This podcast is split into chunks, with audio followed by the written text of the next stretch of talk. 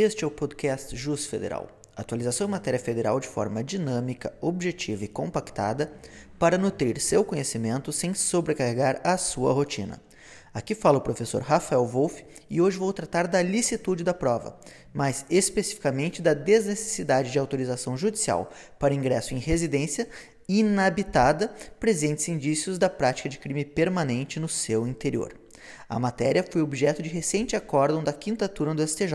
Então, especificamente, qual o pano de fundo deste julgado? Trata-se de persecução penal decorrente de flagrante de drogas e armas em casa inabitada diante de denúncia anônima. Ao chegarem ao local apontado pela notícia crime, os policiais receberam dos vizinhos informações de que a casa não teria residentes.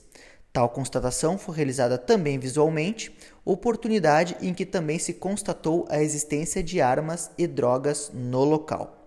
Questionou então a defesa a licitude da prova, aduzindo que a busca e apreensão em domicílio demandaria autorização judicial. A matéria chegou à quinta turma da STJ, que entendeu não haver ilicitude na prova. Primeiramente, sustentou-se que a proteção constitucional à casa tutela a intimidade da vida privada, pelo que é exigível a utilização do bem móvel ou imóvel para habitação. Tal conclusão também encontra amparo no conceito de casa adotado pelo parágrafo 4 do artigo 150 do Código Penal ao tratar da violação de domicílio.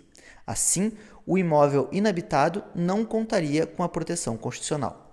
Ainda que assim não fosse, vislumbrou-se, no momento do ingresso, a prática de crime permanente, ou seja, tráfico de drogas e armas, o que justificaria a medida, já que se estava diante de flagrante delito, uma das exceções previstas no próprio inciso 11 do artigo 5 da nossa Constituição. E vocês, o que acham? Concordam com a decisão? Dividam conosco os seus insights lá no Instagram, Jusfederal, no perfil arroba prof. Rafael Wolff e sigam prestigiando o nosso podcast.